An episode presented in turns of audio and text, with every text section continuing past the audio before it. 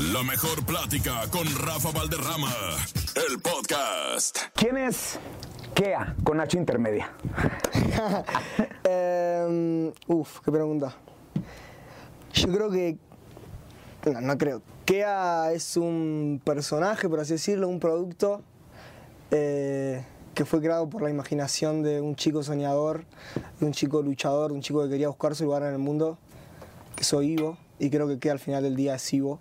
Eh, y es toda la sensibilidad y las emociones y todas las experiencias que Ivo fue em, llevando ¿no? a lo largo de su vida para transformarse en Kea y decir que elijo vivir de esto y elijo darle una parte de mí a todo el mundo, ¿no? Entonces creo que Ivo, esas palabras, no sé si lo puedo hacer mejor, pero eso sería Kea. e Ivo soñaba con descubrir a Kea de, de pequeño. Sí, la verdad que yo siempre fui un, como dijo un amigo en Argentina, un culo inquieto. Ajá.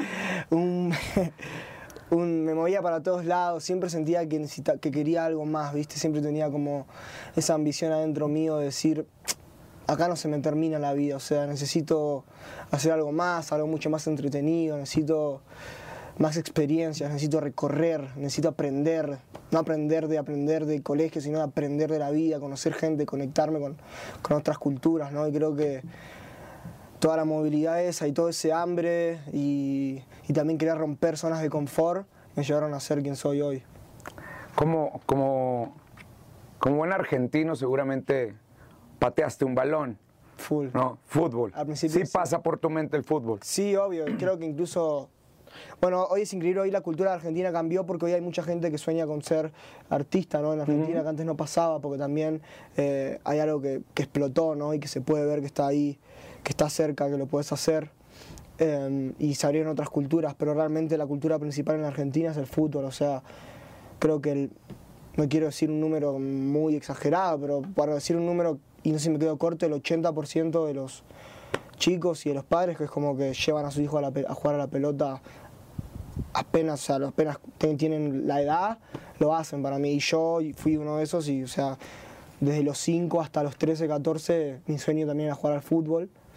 Pero te voy a contar algo muy gracioso. Yo iba a jugar a la pelota y yo escribía mis canciones todo y mientras jugaba cantaba. Wow. Y es como, bueno, y terminé cantando, así que ahí tenés. Pero juega muy bien, ¿eh? Así que si eres cuando quieras un partidito. Ah, sí, cáscara. Cuando quieras un partidito. Eh, ¿qué, número, ¿Qué número portabas? La 10. La 10. ¡Oh, crack, eh! Y ya que estamos hablando de 10, ¿Messi o Maradona? Ah, son, para mí son incomparables, épocas totalmente distintas, otro fútbol. O sea, Hoy el fútbol es otra cosa a lo que era antes. Yo creo que los dos en sus respectivas eh, momentos, en sus respectivos momentos, fueron lo más grande que existió para el fútbol en la historia. Entonces, nada, después sí, sí me puedo hablar de, de las, de, de las personalidades y obviamente elijo a Lionel porque es un señor, ¿no? Respetuoso, educado, se nota que tuvo una educación y tuvo una contención emocional a su alrededor, ¿no? Capaz que Diego no la tuvo, pero hay que estar ahí, ¿no? Hay que estar en ese nivel.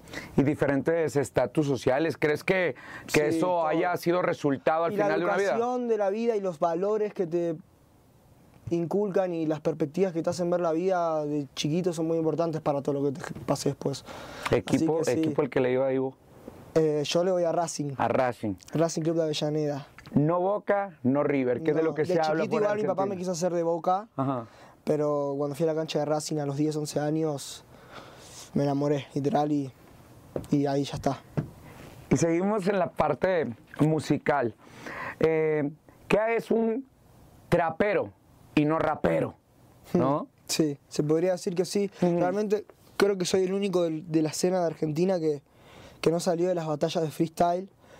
Pero igual el trap es una, es una evolución del rap, así que te diría que todo se conecta como tal. El tema es que el mensaje del rap también, antes, más allá que en la cultura también hay, el rap también tiene un mensaje muy violento, por así decirlo, también hay mucha rap conciencia, hay como muchas ramas, pero creo que sí, arranqué realmente, mis principios fueron ser trapero, creo que después fui mutando con el tiempo y encontrando una versatilidad en mí y una competencia conmigo mismo de, de seguir desarrollándome en diferentes géneros musicales porque sentía que me, sentía capaz.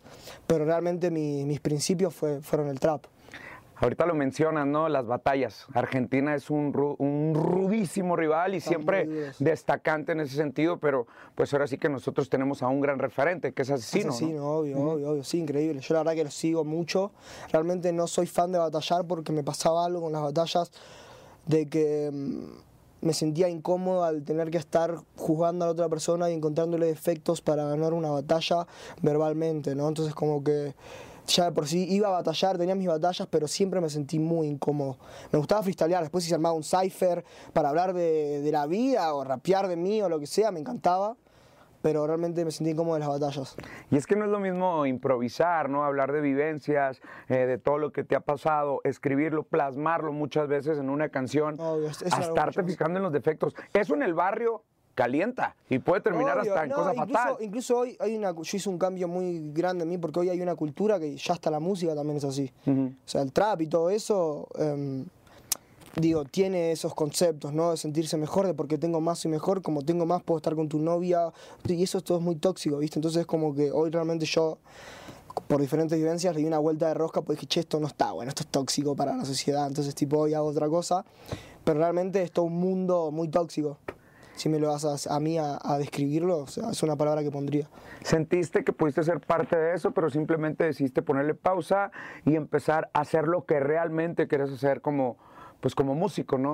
A ver, eso era- en realidad era lo que realmente era. O sea, yo vivía eso, yo vivía de fiesta todo el tiempo, con mis amigos, en una casa enorme, y me comía esa película, pero también era chico. Pero después te das cuenta que la vida no termina ahí, y decís, che, yo no puedo seguir hacia los 25, me voy a parar contra la pared y no la cuento más. Es como, ¿qué, qué, qué estoy queriendo llevar a cabo? Y después me pasó, después de todo eso, me pasó ya de empezar a juzgarme un poco y verme qué estaba comunicando, ¿no? Decir, bueno, si ya no vivís esto, no lo comuniques más, porque, porque ahora yo, no sé, medito, eh, voy a, tengo terapia, entreno, estoy con mis perros, con mi novia, con mis amigos, tenemos una vida, tratamos de estar los más sanos posible, que no sé qué, y no te puedo decir, salgo de fiesta todos los fines de semana, me tomo un moete, no- es como no tiene sentido porque no lo estoy viviendo. En ese momento, mi vida era eso, literalmente. Hoy ya yo decidí hacer un, una cambio, un cambio de página. Y que en el barrio eso es aspiracional muchas veces, ¿no? Bueno, y creo que es aspiracional, pero yo vengo del barrio y me doy cuenta que por lo menos yo lo que quiero hacer hoy es que aspiren con otras cosas, ¿no? Exacto. Que sueñen con otras cosas, que sueñen con... Tener material está perfecto porque ahí tenés que tener herramientas, tenés que tener educación, tenés que entender la vida de un montón de maneras, tenés que vivir, pero no que, que no te mueras y desvivas por algo material que no te lo llevas al cajón, ¿no? Y eso nos habla de que fuiste trabajando, evolucionando y de repente, ¡pum!, llega a tu vida el sencillo Loca, ¿no? La ¿Cómo, bendición de... cómo llegas a, qué bonito que lo dijiste tú, ¿qué- ¿cómo llega esa bendición a tu vida? Realmente, como freestyle de la nada, yo soy un chico que va caminando por la calle y de la nada se le ocurrió una canción. O sea, me pasa, veo algo, uy, listo. Y hice una melodía y desarrollé intro, todo. O sea, me pasa eso. En ese momento era tan chico, me pasaba todavía mucho más porque no tenía responsabilidades, no tenía nada de lo que tengo ahora y era solamente soñar. Y la canción sale así de la nada. O sea, llegué de fiesta una vez, tenía 16, 17 años, llegué de fiesta. eh, y estaba cerrada la puerta de mi casa, y estaban todos durmiendo, golpeé. Mi mamá salió a abrirme, obviamente enojada, porque me dijo, Obvio. che, que no sé qué, que si- yo ya estaba en cualquiera. Y le dije, es una loca, o sos una loca, algo así, le dije, y quedó ahí. Después, tipo, me quedó la melodía en la cabeza, la desarrollé, hice otra temática, claramente, ponerse una canción para mi mamá. y fui al estudio y ahí la terminé. Oye, Pero así, pero muchas canciones salen así. la ¿no? mamá tiene que estar agradecida, Sí, ¿no? mamá Porque muchas- a una mamá le dices lo que y terminas con Sí, el hocico mamá reventado, al menos acá, ¿no? Mi mamá la amo, mi mamá, o sea, tuvo los Los huevos. y los huevos, los ovarios bien puestos para dejarme dejar el colegio e ir por mi sueño, ¿no? Que eso no sé si lo hacen todos los padres. Y mi mamá ahí, mi papá también, o sea, ahí les doy como un abrazo enorme porque me entendieron, supieron ver que yo estaba incómodo igual en el colegio, repetía, me, me em, me escapaba del colegio, hacía... No hagan esto que estoy diciendo, por favor, chicos. Ahora ya lo Pórtense reflexionas. Bien, sí, pórtense bien. Ajá. Pero nada, y entendieron que bueno, este pibe, o sea, realmente tiene que encontrar su camino en la vida. Y, y le dije eso y al año salió loca, o sea. ¿Qué hubiera pasado si, si los papás hubieran hecho eso al diferente? Hubiera sido contraproducente, te hubieran metido en una escuela militarizada, te hubieran forzado. hacernos Bueno, él. Definitivamente, si iba a una escuela militar, ya está, eso se terminó. Era sí o sí. Se terminó, pero si no me hubiesen dejado, yo, por lo impulsivo que me considero y por todas las cosas, poner que no me mandaron a un colegio militar, pero me decían no, que no sé qué, yo no digo que lo tienen que hacer, pero yo creo que me hubiese ido de mi casa a luchar por mis sueños. O sea, luchen por sus sueños, pero... Es que ahí está el mensaje. Sanamente. Ahí está el mensaje. Luchen por sus sueños, pero con los, como decimos Sí, aquí en con México. lógica. Yo creo con que con lógica y los amor- pelos en la burra en la mano, Yo ¿no? creo que con amor y con un buen planteo y si ahí tiene lógica y tenés algo ya estructurado para hacerlo, se puede llevar a cabo y creo que cualquier persona puede sentar a los viejos y decirle, tengo esto en la mesa. Yo no es que le caí, le caí como, che, mira, hice estas canciones, tengo esto, tengo esto. Bueno, dale, a ver. Es como que hay que organizarse. Y Loca no llegó sola porque llegó con una gran colaboración con Doki, con, Con Duki. Y con- con Duki, con Kazu. con Kazu. Eh, y después el remix con, con Bad Bunny, ¿no? O sea, Ujú. Pero es que, o sea, una cosa lleva a la otra. ¿Cómo levantas? Bueno, no levantas el teléfono, fue por DM, ya se conocían, ¿cómo les ofrece esta, este No, featuring? Es que realmente se ve que llegó allá a PR o Miami, lo que sea, y Rimas, el sello de él, se contacta con en ese momento el que era nuestro sello, em, se contacta, se mete a trabajar con nosotros y bueno, y Bad Bunny de la nada subió un video cantando la canción con su parte, o sea, no hay más. ¿Emoción? Historia, obvio, yo ¿Sí? veo para atrás y digo, emoción, decís que estoy viviendo, ¿viste? Es como que hay muchas, muchos sentimientos encontrados. Y otra cosa, digamos, lleva a la otra, ¿no? Porque por ahí estuviste a punto de bachatear. También, también. Platícanos de eso. Lenny. Bueno, Lenny Santos, que eso me lo, eso me lo trae mi, mi, mi disquera realmente, ahí se la doy a ellos. Eh, es una canción que hice en 15, 25 minutos, encerrado en cuarentena, Wow. grabándome con un productor que me estaba grabando por Zoom. Ajá. Eh, y salió así de la nada, la empecé, le dije a mi amigo, mi mamá estaba escuchando bachata, mi mamá, Ajá. mi mamá, estaba escuchando bachata abajo en el living, viste Romeo, yo soy fan de Romeo, y dije, che, nunca hace un montón que no hago una bachata. Bueno, fui, busqué en YouTube, hoy en YouTube puedes encontrar beat de lo que quieras, Claro. y puse type beat Romeo Santos por trap, viste, a ver qué encontraba. Y encontré un type beat que decía Romeo Santos por Drake, era como alguien unió los dos estilos.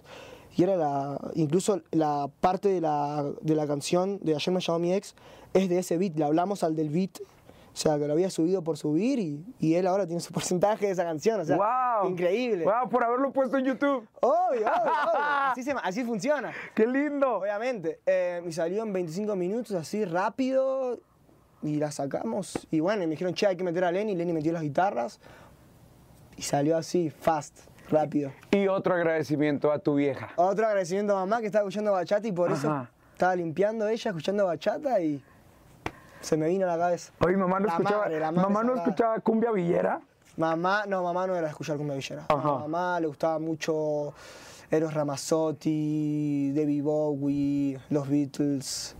Más de ese lado, más de ese lado, mi vieja. Tango, de ese lado, más de ese Y es que precisamente eso, hablamos de Argentina y lo primero que relacionamos música es tango, ¿no? Tango. Y creo que a partir de esta nueva generación, y como bien lo decía, ya los, los pibes ya no sueñan con ser nada más futbolistas o con ser cantantes de tango. Hoy, hoy hay, ¿no? una- hoy hay otra cultura, hoy se abrió la cultura en Argentina que venía, pero como ahora explotó todo, viste que es como un combo, vino la música, vino el streaming, vino, hay un montón de gente en diferentes plataformas streameando, y son pibes que está- les están cambiando la vida, las barberías, no te puedo explicar lo que son las barberías, la cultura de la barbería que llevó a Argentina, que hay pibes viviendo de eso, que antes no, no existía, ¿viste? son herramientas que gracias a este movimiento se fueron ampliando y hoy cambian vidas, entonces es como que hay un montón de, de data, productores, producción musical, videoclips, o sea, Tatuadores. shows, tatuadores, imagínate la cultura artística que se abrió para, para que haya también La moda también va de la mano. La moda, ¿no? muchos diseñadores, todo, sí, sí, se abrió, es increíble lo que genera, ¿viste? Un movimiento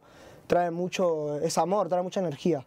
Y pues seguimos hablando de personalidades, ¿no? Porque como bien tú lo decías, un pibe que lo único que quería hacer música y de repente llegan estas colaboraciones, que de repente te digan, oye, es que Bad Bunny quiere eh, hacer trabajo contigo. También viene eh, Nati Natasha, Prince Royce.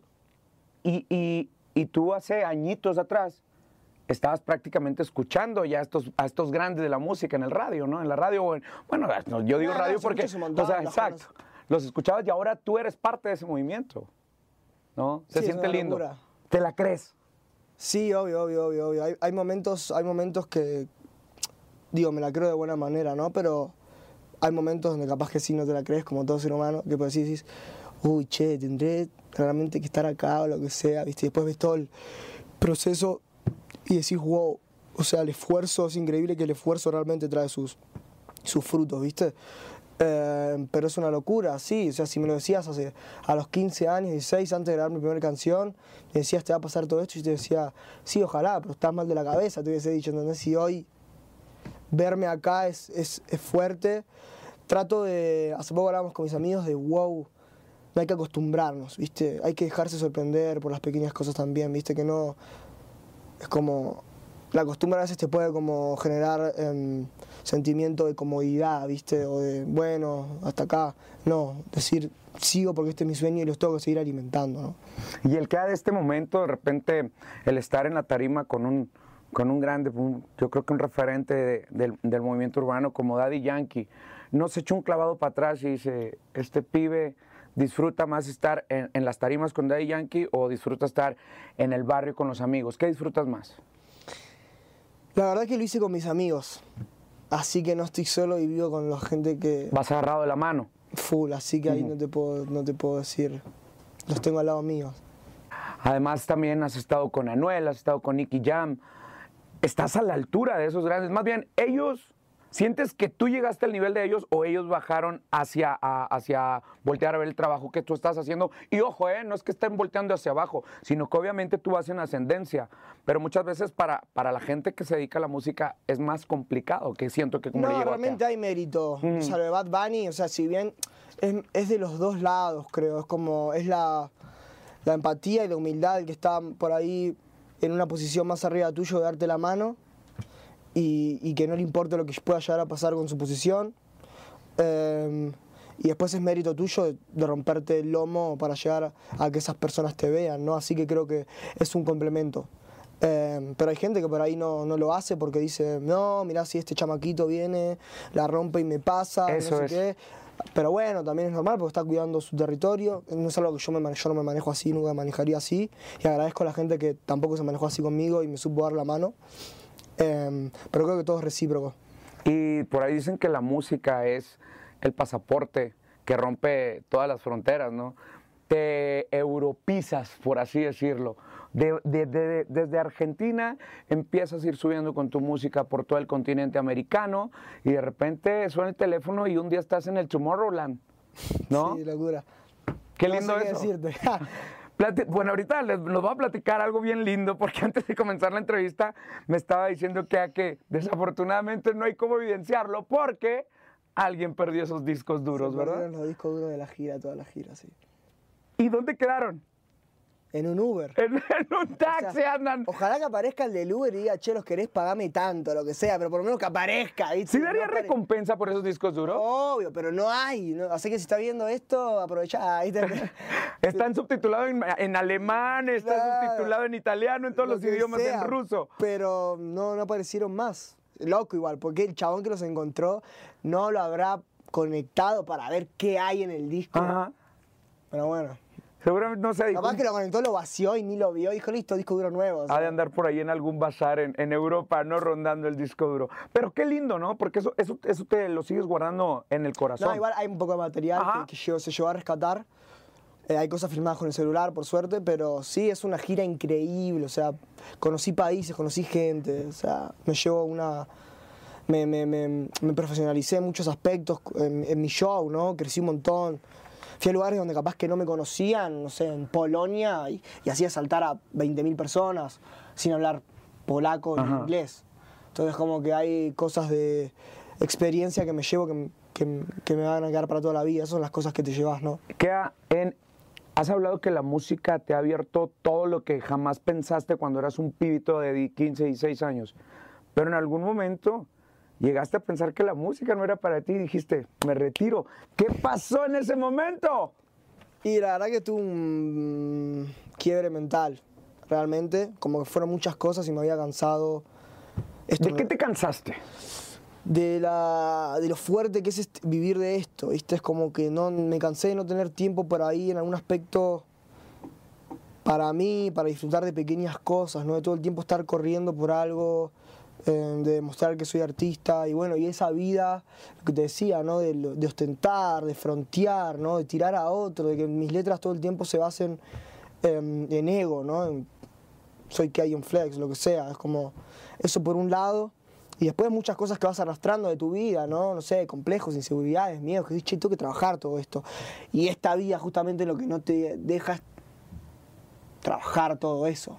Como decir, che, quiero romper patrones mentales míos que vengo teniendo hace un montón, que no me gustan, no quiero más estos pensamientos recurrentes que me pasan, no quiero más esto, no quiero más este, eh, no saber cómo dominar mis emociones.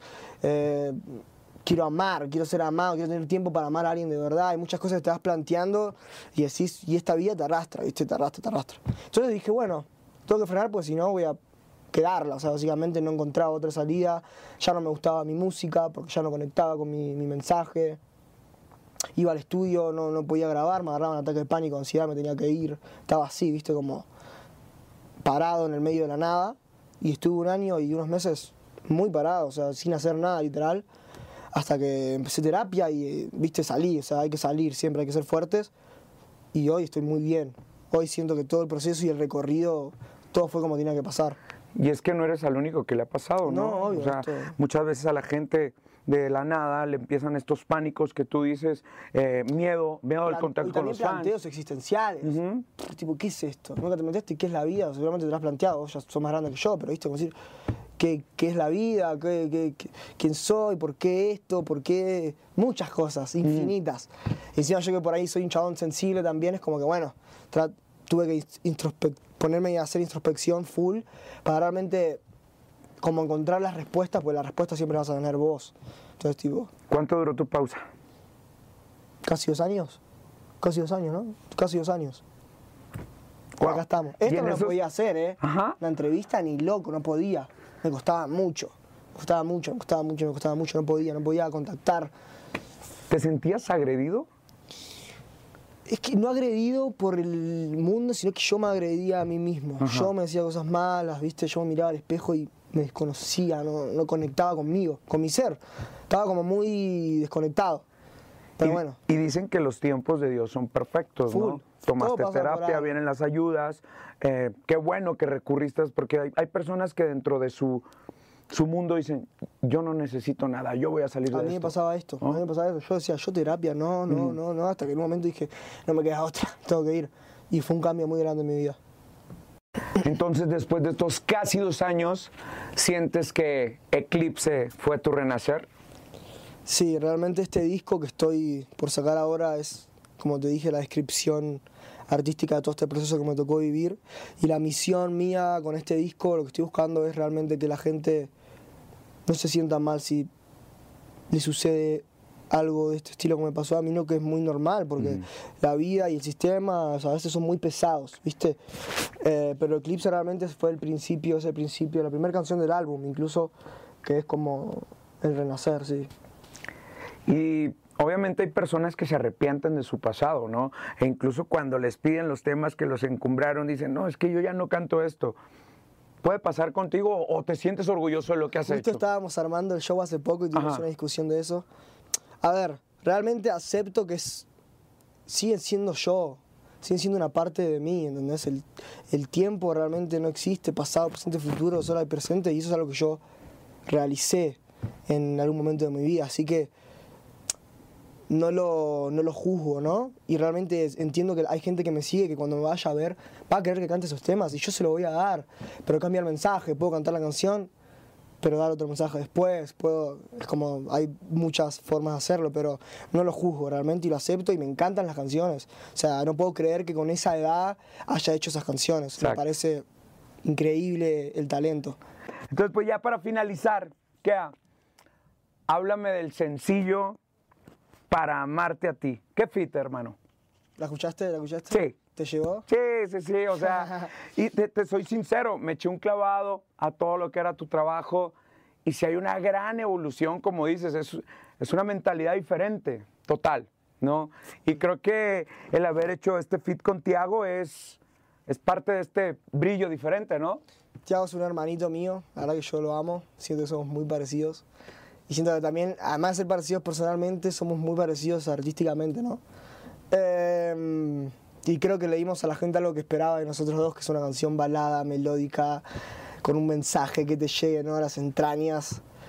Y disfruté mucho hacerla con él, porque como te digo, es un hermano mío y el video, todo fluyó muy bien, ¿viste? Y, el mensaje que le estamos dando a la canción, ¿no? A la gente con la canción, que es amor propio, ¿no? Empatía, o sea, si estás mal y con demonios y ya diste todo y le estás haciendo mal a una persona que sabes que va a dar todo por vos, más allá de que dé todo por vos, no la puedes llevar a tu infierno, ¿entendés? Como ahí está la empatía, amor propio, aprender a amarnos para estar bien con uno mismo y con los demás. Creo que la canción tiene mucha, la letra es hermosa y es una canción que disfruto mucho y que, y que disfruté mucho de hacerla y todo el proceso y sacarla fue, la verdad que muy hermosa. Oye, platícame, y quiero que le platiques a la gente qué te dijo Tiago cuando le compartiste la letra, qué te dijo. Eso, eso, eso es como Mirá, una te voy a decir papacha la al alma, le ¿no? había compartido muchas canciones a Santiago. Teníamos varias canciones ya guardadas de los dos. Yo le mostré esa y le encantó. Y una vez me dijo, amigo, esa R&B que me pasó a hacer otra vez. Está increíble, o sea, me sumo ahí. Yo dije, o sea, yo pensé, se suma acá y la mata, o sea, la rompe porque es realmente algo que a él se le da muy bien. Y fue, y él me lo reconoció, me dijo, amigo, esta canción es increíble, o sea, la letra, todo. Y le dije, bueno, amigo, es tuya, o sea, metete. Es de nosotros. Es, sí, exacto, Es, es mutua. Si, si la sentís realmente, teníamos canciones ya hechas juntos en el estudio, por separado, pero realmente esa fue la que conectamos. Entonces, podríamos decir, ya para finalizar, que este 2023 hay un nuevo KEA. Full, sí, sí, realmente en, en- en muchos aspectos. Ivo. Un nuevo Ivo y por ende eso va a terminar decantando en un nuevo KEA en, toda- en todos los, los sentidos de lo que, lo que conlleva ser KEA. Y que te tenemos aquí en México y que vas. Amo México. Y que Amo vas México, para todos lados. Full, full, seguramente. Pues invita a la gente de las plataformas de la mejor a que vayan y descarguen y que empiecen a escuchar el disco. A toda la gente de la mejor, atentos que se viene el disco el 24 de mayo. Igual esto cuando sale, bueno, seguramente salga para después del disco o antes, no importa, pero el 24 de mayo sale el disco Serotonina. Vayan a escucharlo y espero que el mensaje les llegue al corazón. Un duro de la Argentina para aquí, para la mejor plática aquí nomás, el señor Kea. Hermanito, Rafa, ¿no? Rafa. Lindo. Placer, placer, hermano.